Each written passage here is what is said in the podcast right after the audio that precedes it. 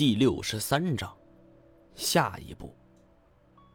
权臣因多日饮酒作乐，体态肥硕，一见刺去，蜀王早有准备，一跃而起。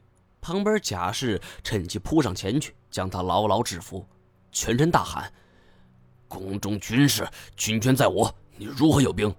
蜀王笑曰：“哼，军权在你，而民心在孤。”随后将其下狱。罗列罪状，攻击多达三十条，本该凌迟处死，但是念及其父功劳，不忍。蜀王特意命令押送至巴山一带，在其父与命的巴山自裁。看完这幅壁画，我们才明白，原来这处墓室所葬的竟然是一位权臣，难怪要安在这脚底板。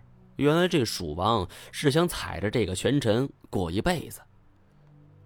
古墓中的壁画通常是对一些情景的描述，无非是有些是死后仙境，有些是描绘的世俗生活场景，有的壁画中还包括星象图和墓主人的宠物，要么就是歌功颂德之类的。虽然有些部分会夸张，但是大部分都是基于真实生活的。眼看这些壁画，内容也都很通俗易懂，即便是鲁昌德这种粗人也能看懂。他正然道：“感情这不是蜀王墓。”转而就去问魏长青：“那咱们要找的东西还在不在这儿？”我不止一次试探性的询问过他们到底要找什么，可惜魏长青心思机密，守口如瓶。只听他叹了一口气儿。那么贵重的东西，怎么可能在这儿呢？肯定是蜀王老二自己拿着。张一毛，你说怎么办吧？古墓里多有机关，尤其是这儿处处透着诡异。我看咱们还是寻找出路，尽快离开。话虽如此，但是斗大的墓室内怎么可能找到出路呢？依我看，要想从此地出去，只能原路返回。我只希望走了这么远，那堵花岗岩墙已经消失了。魏长青听我这么一说，嘿嘿一笑：“对，好不容易来了，不能空手而回啊！老二，你帮我一把。”他回到石棺前，铁杵重新插在果盖上。没等我来得及发话，他使劲一压，咔啦啦，最外层的棺椁已经被他给起开了。因为年深日久，这里处于封闭状态。现在空气突然流通，受到空气侵蚀，包裹棺木的果已经守不住力道，片片破碎，露出了里边的棺。这具八角石棺十分巨大，本来以为里边的棺材必定也是大气磅礴，毕竟蜀王还念及他爹的功劳。不料打开了果，见到眼前的棺。却与以往是大不相同。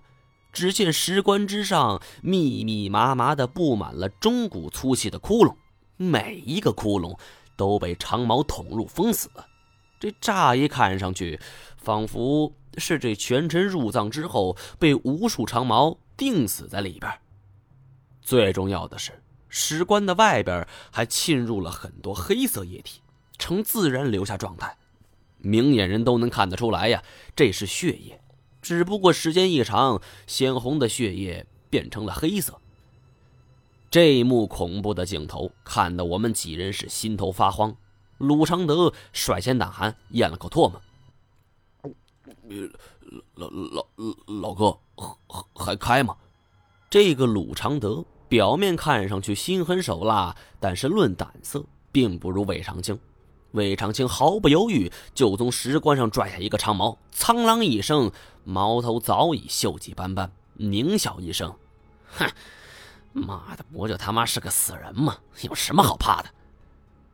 我原本以为杀死丹憨的本来就是鲁常德，但现在看来，啊，不对，杀死丹民的必然是鲁常德。那么现在看来，这个魏长青才是一个真正的狠角色。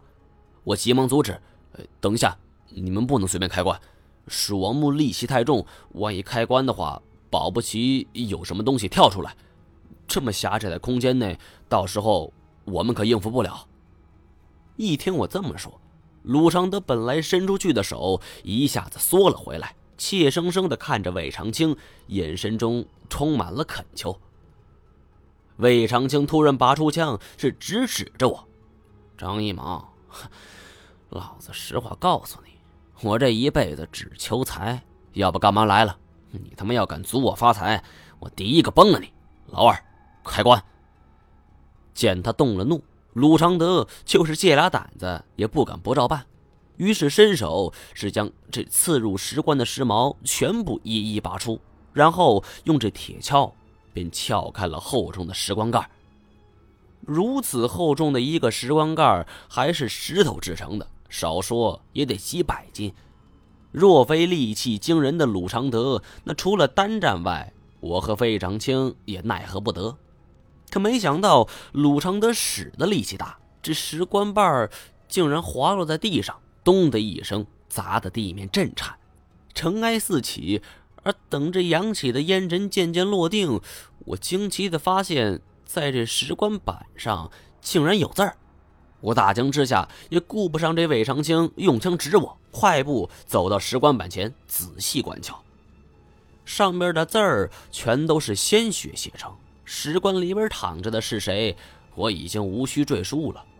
能在这石棺板上写字儿，也只有他了。